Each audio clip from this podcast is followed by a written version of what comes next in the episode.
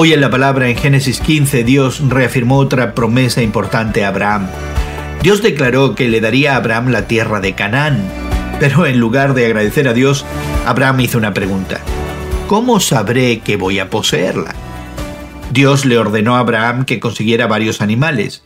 Si bien puede esto no tener sentido para nosotros, para Abraham sí lo tenía.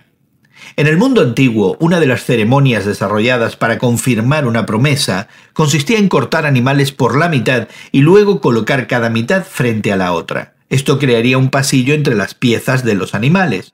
Cada persona que hacía una promesa caminaba por el pasillo mientras recitaba un juramento. El juramento sería algo así como si rompo mi promesa, que mi hombro se vuelva como el hombro de este becerro.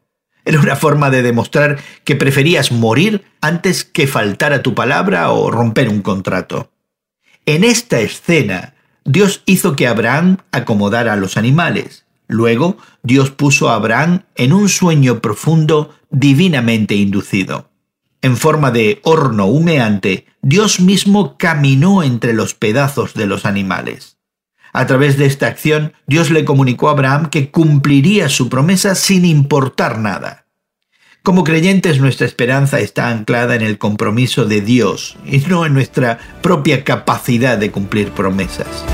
¿Qué se interpone en tu camino para confiar plenamente en la palabra de Dios?